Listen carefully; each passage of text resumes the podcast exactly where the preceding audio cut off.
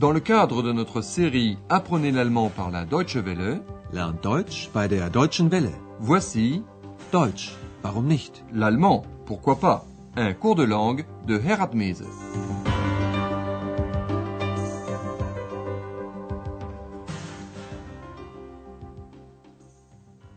Chers amis auditeurs, bonjour. Voici la troisième leçon de notre cours d'allemand série 4. Sans la moindre répétition, nous vous emmenons immédiatement dans l'une des cinq nouvelles régions allemandes à l'Est qui se sont réunifiées avec la République fédérale d'Allemagne en 1990 vers le Brandebourg. C'est en effet en 1990, après plus de 40 ans de séparation, que l'ex-RDA s'est réunifié avec la RFA. L'émission d'aujourd'hui s'intitule Le Brandebourg, de l'eau, du sable et des pommes de terre. Brandenburg, Wasser, Sand und Kartoffeln. À cette occasion, nous allons entendre le premier reportage d'Andreas.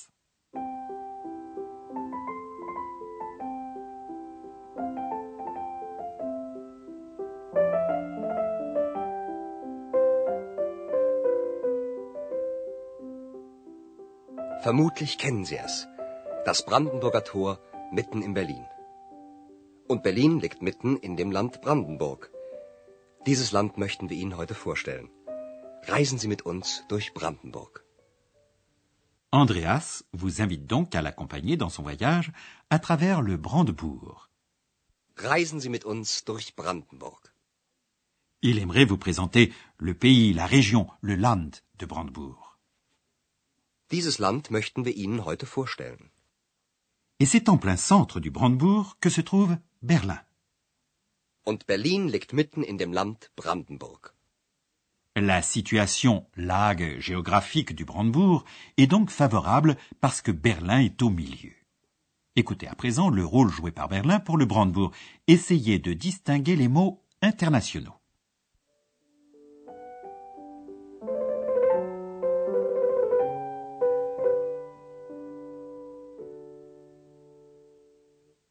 Es ist klar, dass Brandenburg von Berlin, der Hauptstadt von Deutschland, profitiert. Berlin wird politisch und ökonomisch wieder wichtig sein. Nicht nur für Deutschland, sondern auch für Europa. Le Brandebourg va profiter de Berlin, la capitale de l'Allemagne. Réécoutons cette affirmation. Es ist klar, dass Brandenburg von Berlin, der Hauptstadt von Deutschland, profitiert. Il en était ainsi dans le temps, sauf pendant la période de séparation de l'Allemagne et de Berlin. C'est maintenant seulement que Berlin retrouve son importance économique et politique, pas seulement pour l'Allemagne, mais pour toute l'Europe. Berlin wird politisch und ökonomisch wieder wichtig sein. Nicht nur für Deutschland, sondern auch für Europa. Mais oublions ces avantages géographiques et continuons notre route vers Potsdam. La capitale du Land de Brandebourg possède un magnifique château, Schloss, du XVIIIe siècle. Il porte un nom très caractéristique, sans souci. C'est dans cette résidence d'été que le roi Frédéric II, dit le Grand, a partiellement vécu. C'était un amateur des beaux-arts, die Künste, de la muse, de la musique, de la philosophie et surtout de la littérature française. Écoutez ce qu'en dit Andreas.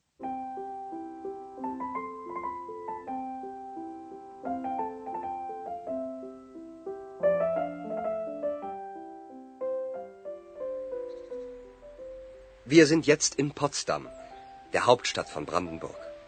Hier gibt es ein wunderschönes Schloss. Sanssouci heißt es. Das ist französisch und bedeutet sorgenfrei. Das Schloss ist aus dem 18. Jahrhundert, der Zeit von König Friedrich dem Großen.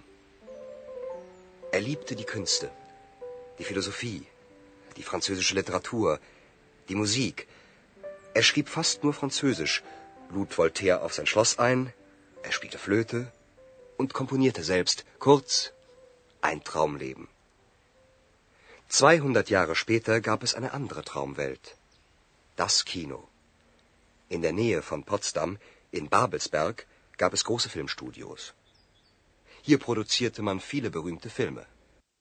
Le nom du château est un nom français. Sans souci. Sans souci heißt es. Das ist französisch und bedeutet sorgenfrei. Le château est du XVIIIe siècle. C'est le roi de l'époque, Frédéric II, qui l'a fait construire, partiellement d'après ses propres plans. Das Schloss ist aus dem 18. Jahrhundert, der Zeit von König Friedrich dem Großen. Comme tous les potentats de l'époque, Frédéric le Grand, qui a vécu de 1712 à 1786, a mené des guerres. Mais il a surtout été un philosophe et un écrivain qui a fait de Berlin le centre de la philosophie éclairée.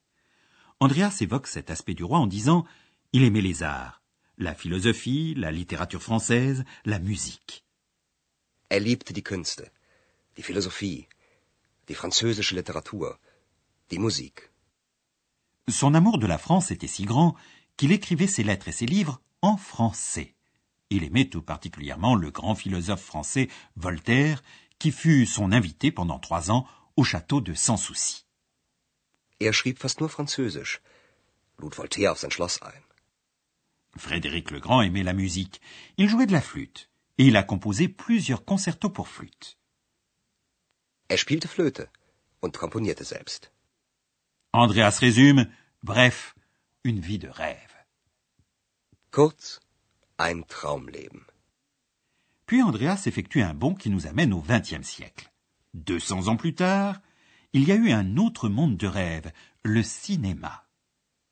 200 Jahre später gab es eine andere Traumwelt. Das Kino.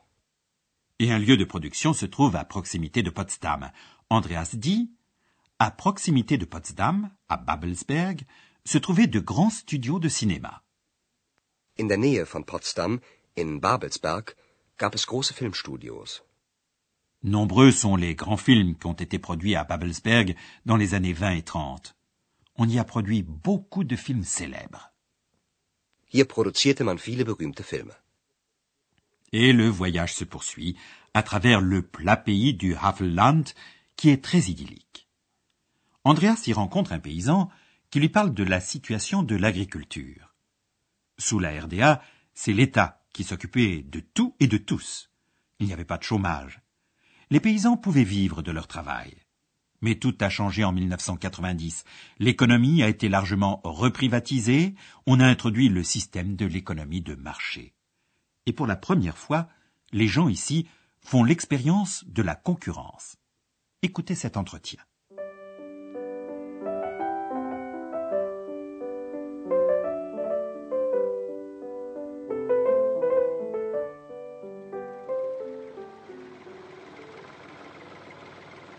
Äpfel, wunderschöne Äpfel aus dem Havelland. Möchten Sie nicht ein paar Äpfel? Ja, gern. Hm. Stimmt. Die schmecken gut. Schön ist es hier. Richtig idyllisch. Aber die Situation ist gar nicht idyllisch. Wieso?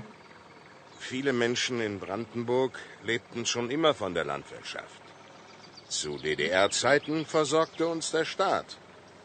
Die Felder gehörten zwar dem Staat, es gab keinen Privatbesitz, aber wir Bauern konnten von unserer Arbeit leben.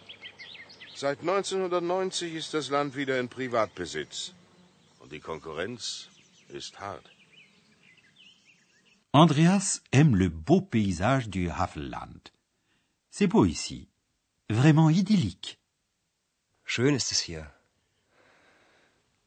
Richtig idyllisch. Mais cette idylle est trompeuse lorsqu'on pense à la situation de l'agriculture qui faisait et fait vivre beaucoup de gens dans le land agricole de Brandebourg. Viele Menschen in Brandenburg lebten schon immer von der Landwirtschaft. Sous la RDA, il existait des coopératives de production. La terre était cultivée par les paysans en commun au sein d'immenses monocultures. Le paysan raconte, du temps de la RDA, c'est l'État qui s'occupait de nous. Zu DDR-Zeiten versorgte uns der Staat. En 1947, la RDA avait nationalisé les biens agricoles. Les champs appartenaient certes à l'État, il n'y avait pas de propriété privée. Die Felder gehörten zwar dem Staat, es gab keinen Privatbesitz. Après la réunification des deux États allemands, la terre a été redistribuée à des propriétaires privés. Seit 1990 ist das Land wieder in Privatbesitz. Et cela signifie aussi concurrence. En Allemagne et en Europe, surtout au sein de l'Union européenne, où il existe des prescriptions disant quels produits et quelle quantité de produits peuvent être vendus et à quel prix. La concurrence est rude. Nous poursuivons notre voyage vers l'Est, mais restons quelques instants encore avec l'agriculture. Au Brandebourg, on ne cultive pas que des fruits et des légumes et des céréales, mais aussi beaucoup de kartoffeln, de pommes de terre. C'est le roi Frédéric le Grand, le constructeur du château de Sanssouci, qui, ayant entendu parler de ce tubercule, le fit venir d'Amérique latine en Europe. Le roi se doutait qu'on pourrait la cultiver sur le sol pauvre du Brandebourg, et c'est ainsi qu'il ordonna à ses paysans d'assécher les marécages et de cultiver des pommes de terre. Écoutez.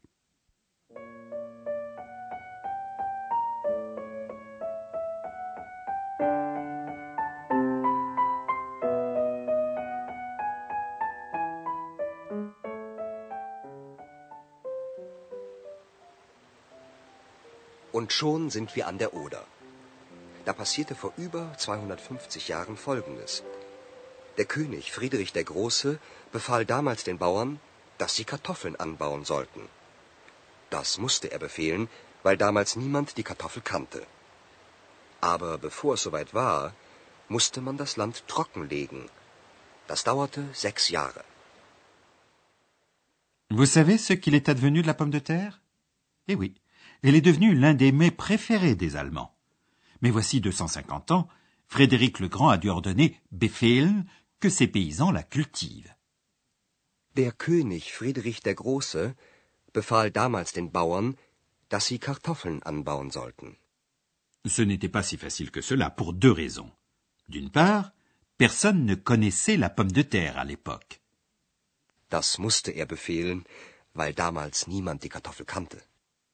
La culture de la pomme de terre, d'autre part, était difficile également parce qu'il fallait d'abord assécher, trockenlegen, le sol très marécageux. Bevor es soweit war, musste man das Land trockenlegen. Das dauerte sechs Jahre. Du nord agricole, nous nous dirigeons maintenant vers l'est industriel, vers Eisenhüttenstadt, une ville industrielle qui est littéralement bâtie sur du sable, Sand. Écoutons.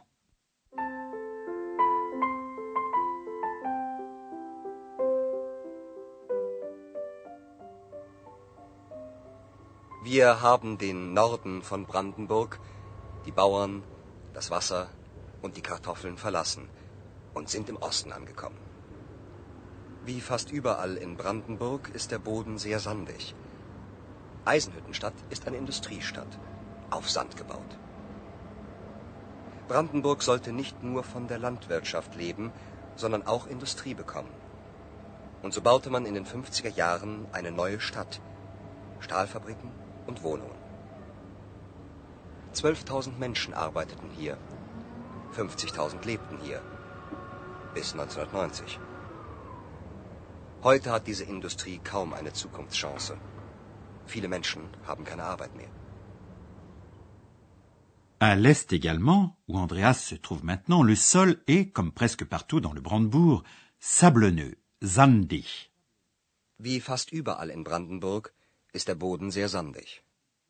Et c'est sur ce sable que, dans les années 50, on a construit une ville industrielle. Und so baute man in den 50er Jahren eine neue Stadt. Stahlfabriken und Wohnungen. Beaucoup de gens ont afflué à Eisenhüttenstadt, car ils y trouvaient travail et logement. Mais cette industrie n'a pratiquement plus aucune chance d'avenir, Zukunftschance. Heute hat diese Industrie kaum eine Zukunftschance. Viele Menschen haben keine Arbeit mehr. Voilà, c'était notre voyage d'aujourd'hui au Brandebourg. La prochaine fois, vous entendrez l'histoire d'un homme du pays du Havelland qui aimait les enfants. Alors, au revoir et à bientôt. Auf Wiederhören. C'était Deutsch, warum nicht? L'allemand, pourquoi pas? Une production de la Deutsche Welle et de l'Institut Goethe de Munich.